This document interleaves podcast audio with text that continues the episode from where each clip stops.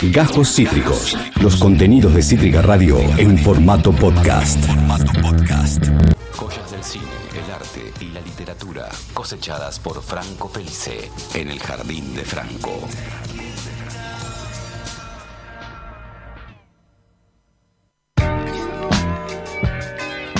Querido amigo Franco Feliz, estudiante de letras, lector empedernido, cinéfilo voraz, ¿cómo te va?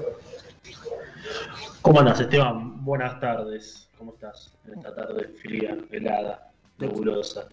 Muy bien, estamos en modo suéter, suéteres.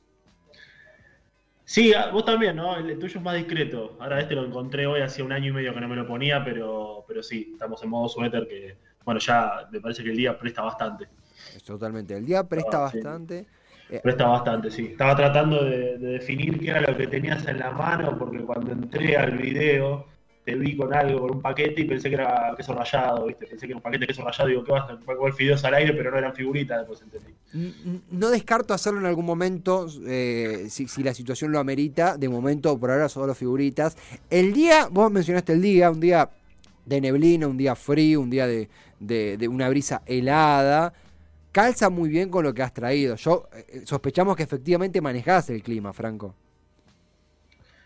Y yo, viste, no me quiero mandar la parte, pero, pero va mucho con el tema y aparte, acordate que desde que empezamos, creo que una vez solo hubo sol en todas las emisiones que hubo, ¿no? Sí. Así que cada vez que me toca a mí se, es como que se, pone el sol, ¿viste? Total. a ver si puedo. Por eso estoy tratando, te estoy hablando a vos y con una mano estoy tratando de calmar a mi gato que está un poco excitado y está corriendo alrededor de la computadora. Así que si en algún momento, si en algún momento se sube a, a mí, nada, es, es parte de la normalidad, es un invitado. Por favor, Pomo, ¿verdad? Pomo, exactamente. Está por acá dando vueltas a lo loco, así que si me agacho es eso, pero, pero continuemos, que te escucho y te veo perfecto. ¿Vos me escuchás y me ves bien? Te escucho y veo perfecto. Obviamente, si Pomo se hace partícipe, lo incorporamos, parte de la magia. Franco, eh, hablábamos de nieblina, hablábamos de tinieblas. ¿Qué onda? ¿Qué anduviste leyendo? ¿Qué anduviste viendo para traer?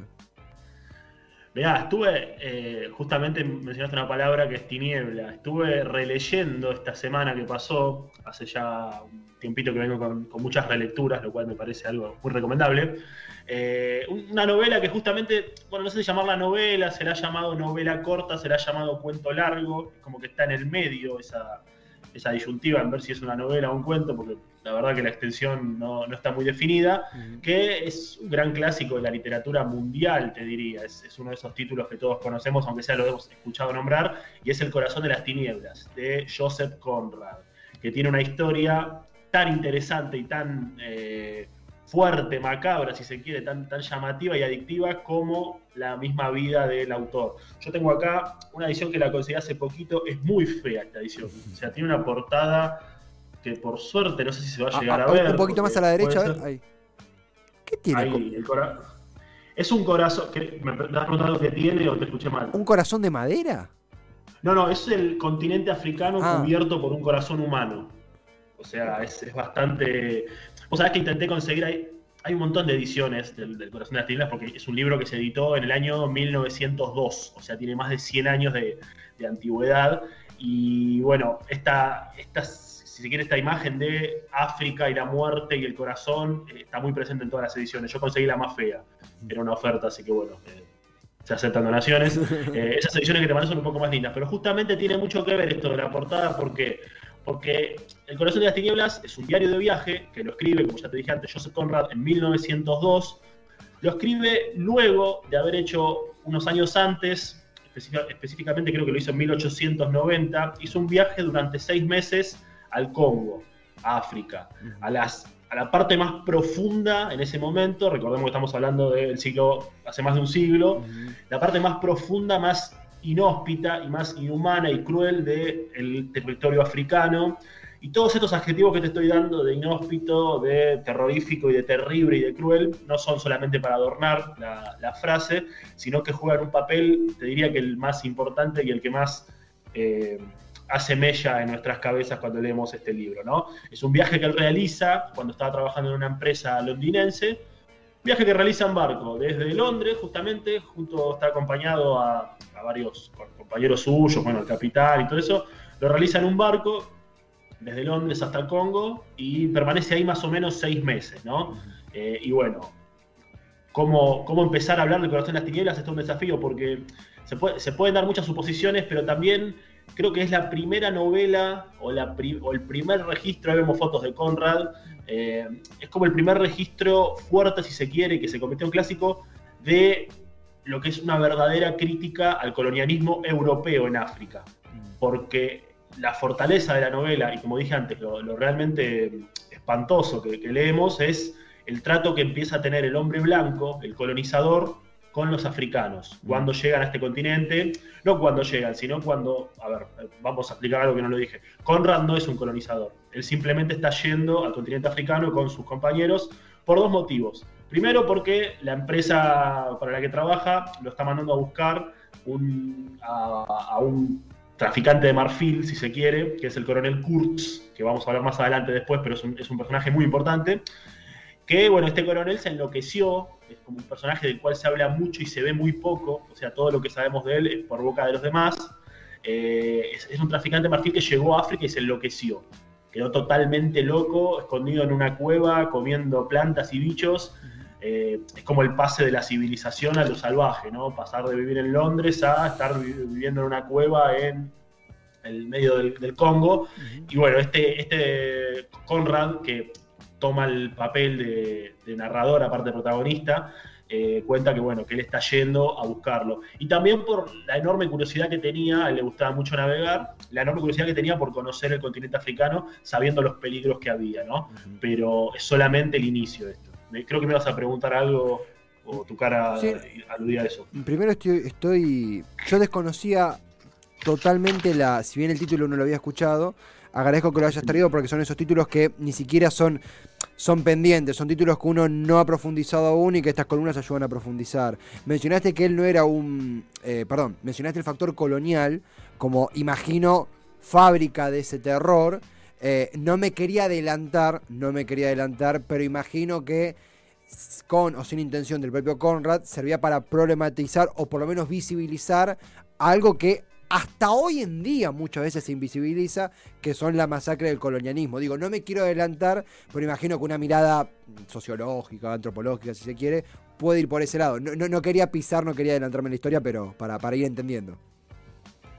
No, no, está muy bien. Eh, no, no, lo veo como una pisada, sino como realmente es, una buena introducción al tema, porque eh, juega mucho acá en, este, en esta novela, vamos a decirle novela, porque me acostumbré antes que decirle cuento. En esta novela juega mucho el papel de, lo que es el inconsciente del el autor, de Conrad, de Joseph Conrad, porque él da a entender desde el comienzo de la narración que cuando él viaja al Congo, eh, en este viaje iniciático que hizo en 1890, él queda totalmente traumado por las cosas que ve. Él queda totalmente horrorizado por el trato que veía que los indios, perdón, que los africanos recibían de parte de, los, de, los, colonizadores, de los hombres que llegaban en grandes barcos y cuentan, ¿no? Por ejemplo, que en un momento llegan a una parte que hay como un puerto ahí en el Congo y, están, bueno, están estos esclavos trabajando ahí y llega un barco con, con hombres blancos, directamente se lo llama hombre blanco como para hacer la diferencia, ¿no? Con estos hombres blancos que llegan y que siembran el terror en esta población, en esta pequeña aldea y comienzan a fijarse con, insisto, con un tiene una mirada muy cruel y es, muy cruda la, novela, o sea, no es como, no, metaforiza demasiado, sino que ve cómo los hombres blancos van bajando del barco y llegan a la colonia de africanos y bueno, empiezan a mirar cuál parece que no está muy sano y lo matan, o cuál parece que sirve para trabajar un poco y se lo llevan y lo hacen trabajar hasta que se muera, ver cuánto aguanta, dos o tres días, en un barco, no sé, cargando leña y hasta que se muere. O sea, realmente esta, ¿cómo te explico? Como que esta crueldad y esta eh, indiferencia hacia el semejante, semejante desde un punto de vista nuestro, por supuesto, eh, es el gran tema de la novela y como vos decís, un poco que instala esta problemática, ¿no? Instala esta problemática que lamentablemente en algunos puntos hoy en día sigue siendo algo, algo moderno o algo que todavía hay gente que piensa que se sigue, se sigue que tener que tenemos que seguir discutiéndolo, ¿no? Cuando ya está totalmente entendido. Pero realmente la, digamos, la mano asesina del europeo en África toma peso y consideración y se lo empieza a tratar como un tema con la publicación de esta novela, como ya digo, como dijiste antes, el título por ahí suena, es un clásico, o sea, es uno de esos clásicos absolutos de la literatura, viste, londinense. Bueno, el, escritor mismo Conrad era, era londinense, hijo de polacos, él siempre se interesó por la navegación y siempre tuvo como esta mirada que vos decís muy bien, antropológica, ¿no? De las cosas. Porque tenía, era un tipo muy estudiado, más allá de navegar y escribir, era como una persona muy, muy culta en ese sentido. Bueno, está mal decir culto, si me llegan a escuchar ah, se, entiende. se entiende. se entiende me van a abrir una causa. Pero se entiende. Para darle contexto a la historia, ¿no? Un poco a, la, figura del autor, creo que se entenderá. Sí. Eh, y realmente, bueno, como yo te, me acuerdo que la semana pasada te hablaba de, te hablé de los llanos y te hablaba un poco del factor ambiente, ¿no? Del factor contexto. La novela de Federico Falco, la, de, la, semana pasada. La novela de Federico exactamente. Yo te decía, bueno, cómo en esa novela, a medida que va avanzando la narrativa, hay como una sensación de abrazo, hay una sensación de que el entorno, el campo, lo verde, la, calma, el silencio, los bichos que se escuchan a 10 kilómetros, pero como están solamente sonando ellos, los escuchas igual, bueno, en esta novela pasa eso, pero de la otra manera. Mm. Es una novela, Corazón de las Tinieblas es una novela con mucho ambiente, con mucho, mucho de, contexto, mucho de contorno humano, pero todo lo contrario, acá es todo pesado, acá vos realmente sentís con las descripciones que va haciendo Conrad, vas sintiendo cómo es esa, esa selva africana donde todo está muerto, donde todo está podrido, donde, la muerte como que sale del suelo, ¿no? Porque el clima es asesino en todo sentido. De noche hace muchísimo calor, perdón, de día hace muchísimo calor, realmente se quejan mucho ellos del calor, porque aparte, imagínate, en un, capítulo de cuenta que los, mosquitos no te picaban, te mordían más o menos, te arrancaban pedazos. Era como un ambiente muy inhóspito, muy imposible de sobrellevar, y de noche lo mismo, pero con el frío y que por ahí llovía cada tres meses. Y todo esto sumado a este factor ambiente que, como ya te digo, es pesado, es plomizo desde el comienzo porque estamos en medio de colonias de esclavos. ¿viste? Acá no estamos en el campo mirando la nada y pensando y escribiendo. Acá es como que es realmente lo que se llama el infierno, ¿no? Eh, es lo más parecido, me parece, me parece a mí, ¿no? esto es una apreciación totalmente personal, pero es como lo más parecido a un descenso a los infiernos por parte del hombre.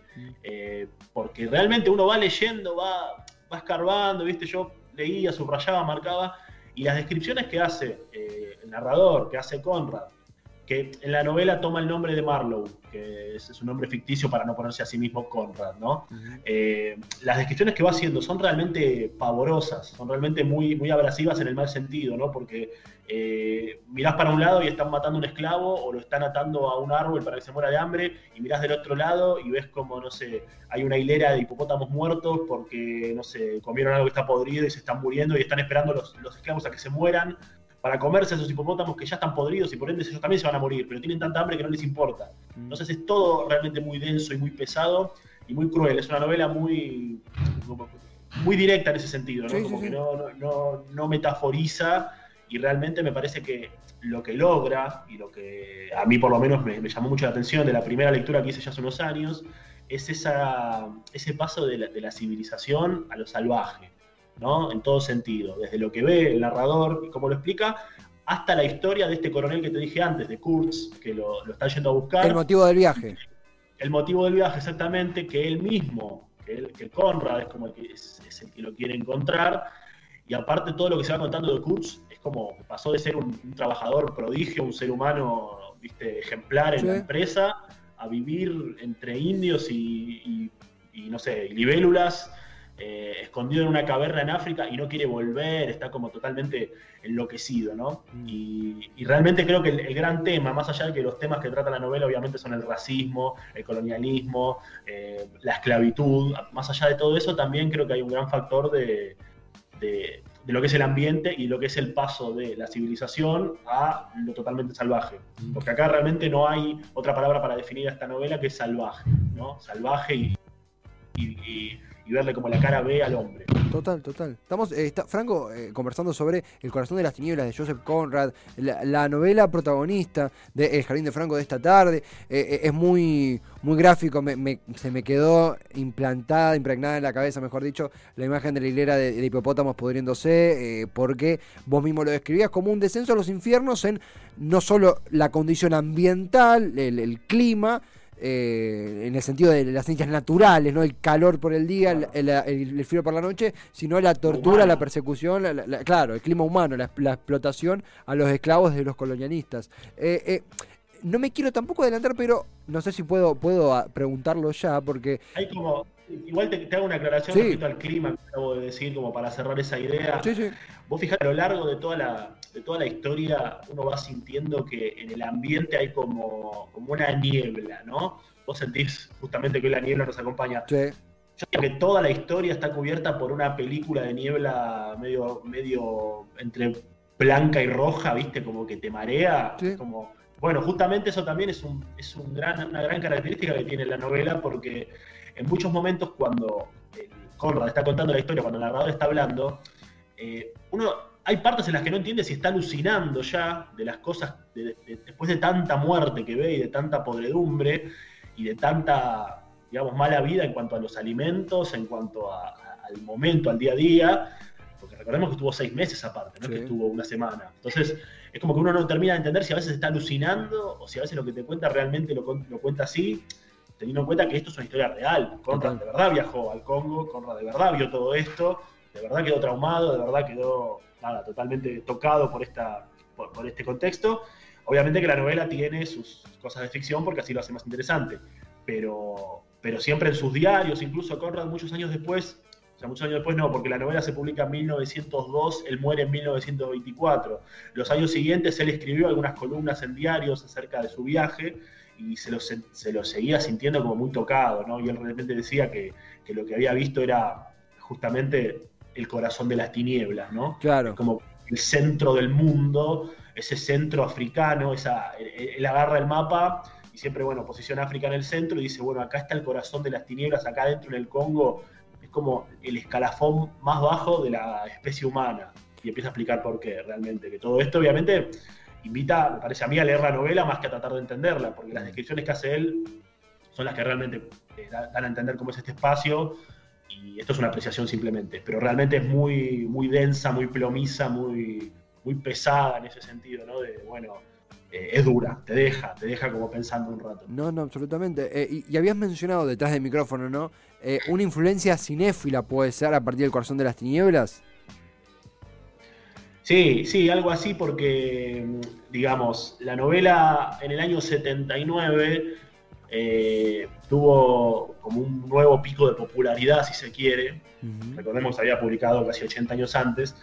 En el año 79 vuelve a tener popularidad porque se estrena la película que seguramente la conocen todos, que es Apocalipsis Now, sí. una película de Francis, bueno, una película de Francis Ford Coppola, que está basada parcialmente con algunos condimentos en la novela de Conrad. No es una adaptación libre, de hecho en ningún momento se habla de esta película está basada en El corazón de las tinieblas, pero toma muchísimos elementos que no son, aparte no son inocentes. ¿En qué, sentido digo?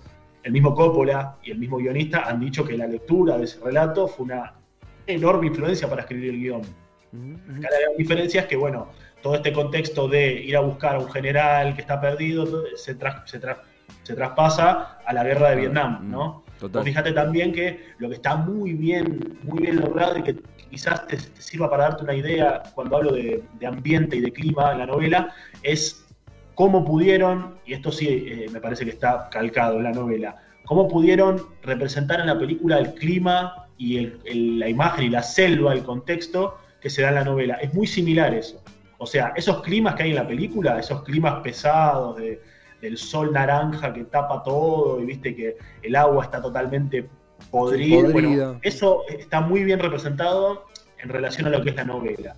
Yo diría que la, digamos, la característica más importante de las creadas en la película, o fueron tomadas para la película, es el, el, ambiente. Porque realmente el ambiente, yo ya me siento repetitivo diciéndolo, pero el ambiente y el clima en esta novela son un personaje más. Mm. Totalmente. O sea, eh, la novela no sería ni la mitad de lo que es si no fuese por el, lugar en el que se está, el que está transcurriendo, ¿no? Eh, y bueno, en la película justamente se, digamos, se toma esta idea de eh, la búsqueda del descenso a los infiernos, pero trasladado a la guerra de Vietnam, para hacerlo más moderno y para hacerlo más, digamos, más conocido en ese, en ese sentido, ¿no? La película es muy buena, bueno, seguramente la habrán visto o la conocerán sea de nombre, dura como tres horas y media, eso sí, es una película que hay que tenerle mucha paciencia, pero, pero fue como la que le dio un nuevo impulso, si se quiere, a eh, la novela de Conrad. Y, Franco, eh, mencionabas el caso de Apocalipsis Now, partiendo de la protagonista, la novela protagonista de Jardín de Franco Doy, que es El corazón de las tinieblas, Joseph Conrad. afortunadamente, como se dio el caso de En los llanos, de Federico Falco, la oportunidad de leer un fragmento que, que seleccionaste como para coronar, como para concluir, como para ilustrar. ¿Por qué seleccionaste lo que estás por leer? ¿Por qué esa parte en específico? Bueno, elegí esta en específico porque es cuando Conrad y, sus compañeros están llegando a uno de los puertos de, esta, de este continente africano y es como uno de los primeros vistazos que él tiene de lo que se va a encontrar, ¿no? Es como la primera imagen. Por supuesto que no es la más fuerte, porque me parece que no sé si era muy agradable leerla en vivo, pero es una de las, es una de tantas eh, pinceladas, si se quiere, de lo que es este, este espacio para él, ¿no? De lo que, de lo que se va a encontrar, por así decirlo. Totalmente.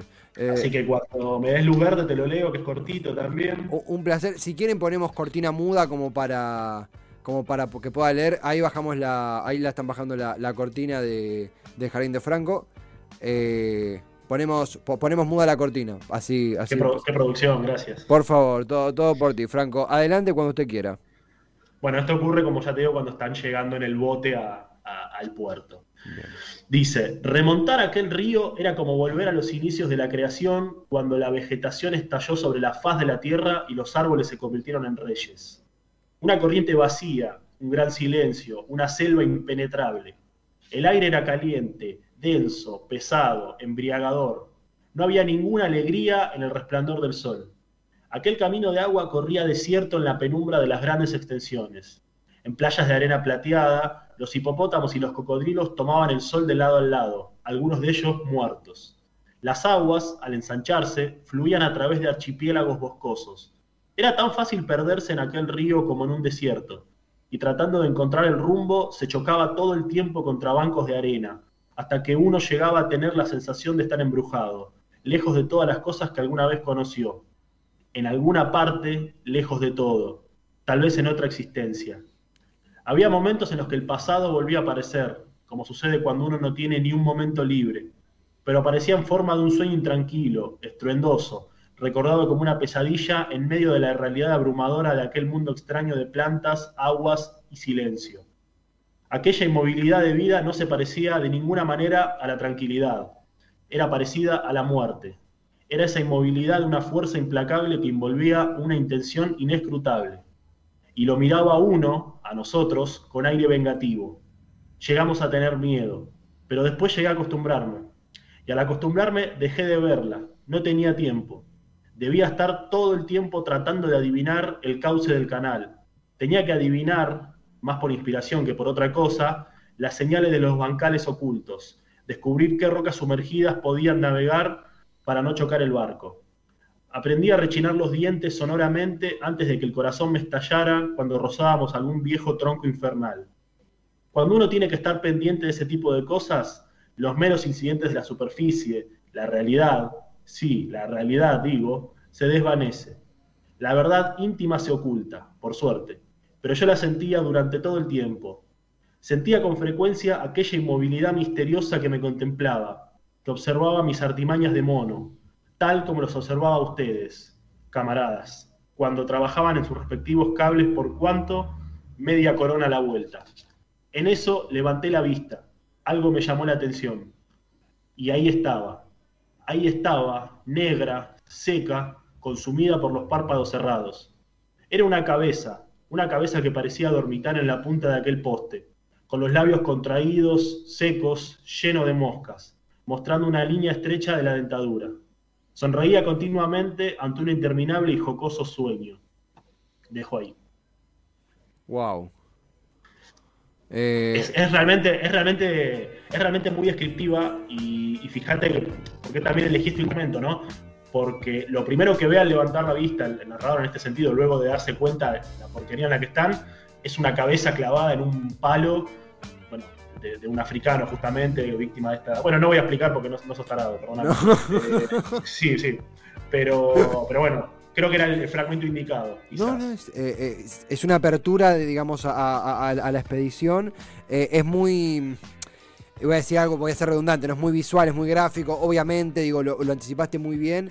Eh, lo digo en, en el adjetivo que uno encuentra cuando hay una selección de adjetivos que hace Conrad que son muy atinados para entender esa sorpresa, ese levantar de la vista para ser recibido por una, bueno, vos lo dijiste también, una eh, cabeza decapitada y, clavada, eh, cual ritual o cual tortura. Eh, Franco, siempre decimos, no es por repetirnos, pero esto es una invitación a la lectura, digo, lo que vos haces no es que es un resumen, sino es una explicación, una bajada a la tierra de un autor que te marcó, una novela que te marcó, y la incitación a leer, a adentrarse, a investigar, a sumarse. Puede ser, ojalá sea esta novela, pero puede ser otro laburo de Conrad, lo importante es conocer. Eh, yo la leí, yo mira, perdón, la, leí cuando tenía 14 años, me la prestó una prima. Eh, Tranqui. Porque habíamos visto una película en la cual eh, había un ambiente parecido. La película se llama La Isla Siniestra, quizás la, la La Isla Siniestra. Sí, sí. Y a mí, yo había visto con ella la película y le había dicho que me había llamado mucho la atención eh, esa cosa de, estar solo, ¿no? De, de, como estar en una isla solo, eh, del aislamiento, ¿no? De estar medio loco. Y ella me dijo, bueno, te voy a prestar el corazón de las tinieblas para que lo leas. Me lo prestó y no lo disfruté tanto, porque era un, es un libro que tiene, a ver, no es un libro difícil de leer pero por ahí para mi cabeza de 14 años era como demasiada narración, demasiada descripción, en un momento por ahí poca acción, ¿viste? Y medio que lo dejé tirado y no, no le di mucha bolilla. Pero tiempo después, cuando vi la película de, de, Apocalipsis Now, me acordé del título y siempre fue durante muchos años como una relectura pendiente que tenía. Y hace poco lo volví a leer y nada, ahora con 25 obviamente que tengo otra cabeza mm. y lo puedo disfrutar muchísimo más. Eh, no, es esto una crítica al Franco de hace 10 años, porque ah. todo tiene su tiempo, ¿no? Todo tiene su, momento y a veces no es el momento indicado. Pero también la, la, quise, digamos, volver a leer porque leí una, una, cita, la otra vez buscando unas entrevistas, encontré una cita de Borges en la que él habla del corazón de las tinieblas y según, era, según él era el más intenso de los relatos que la mente humana había logrado concebir. Y dije, mm. bueno, lo tengo que leer de vuelta. Ya con esa con esa. Me lo vendió. claro, claro, con esa citación de Borges. El más, claro, el más intenso. Y aparte, fíjate que. Fíjate lo que es ser un genio, ¿no? Que él acaba de, él dijo la palabra intenso, y creo que es la palabra que mejor resume a la novela. Mm. Y yo hace media hora que estoy hablando, y realmente la palabra es intenso. O sea, esa intensidad, ahora sí. Teníamos que revivir a Borges para, para salvarme pero realmente la intensidad es lo que, lo que choca acá, ¿no? Eh, ha sido, amén de, de, lo intenso, justamente tomando la palabra de, del relato y lo fuerte de, este, de este fragmento que vos eh, leíste, Franco, es un placer escucharte, es un placer tener este incentivo, esta semilla para la lectura que plantás, justamente jugando un poco con el, nombre de la columna, en tu jardín, en el jardín de Franco. Nada más que agregar, la lo verdad. Pensaste, lo pensaste bien el nombre. sí, bien el nombre. Pero el nombre vino, el nombre nos regala un montón de metáforas que seguiremos explotando, por supuesto. Franco. Algunos me preguntan si tengo una verdulería o algo. bueno, eh, no, no voy a hacer el chivo del sorteo del mercado territorial acá porque es tu columna, pero me la dejaste, me la dejaste picando sin arquero. sí, sí, por favor. Ah, eh, mercado territorial en redes, después, después, después que está tu espacio, tu columna. Franco, un placer inmenso, ya casi que estamos cerrando, así que con vos nos despedimos de esta transmisión, que nos queda un bloque de cierre, ¿no? Para decirte gracias totales, un inmenso jardín de Franco, y el próximo miércoles te esperamos acá. Perfecto, dale, bueno, me alegro que El próximo jueves también. Ah, no, no, miércoles, perdón, hoy saliste, perdón. Hoy saliste jueves como una excepción, el próximo miércoles. Tenés razón, tenés razón, yo también pensaba lo mismo. Pero bueno, lo de siempre, la invitación a la lectura, viste, yo trato de darte la punta del ovillo y el resto quedan los demás. Total. tremenda obra, El corazón de las tinieblas, Joseph Conrad, se consigue súper fácil, hay ediciones muy accesibles, estas hay pocas. Mm. Eh, eh, ideal para leer en un día de niebla como hoy, aparte. Así que bueno, les mando un saludo a todos allá y nos estamos viendo la próxima. Hasta el próximo miércoles, querido Franco. Franco, feliz. Estudiante de letras, lectura empedernidos, Cinefilo Voraz, acá en el Jardín de Franco. Acabas de escuchar Cajos Cítricos. Encontrá los contenidos de Cítrica Radio en formato podcast en Spotify, YouTube o en nuestra página web.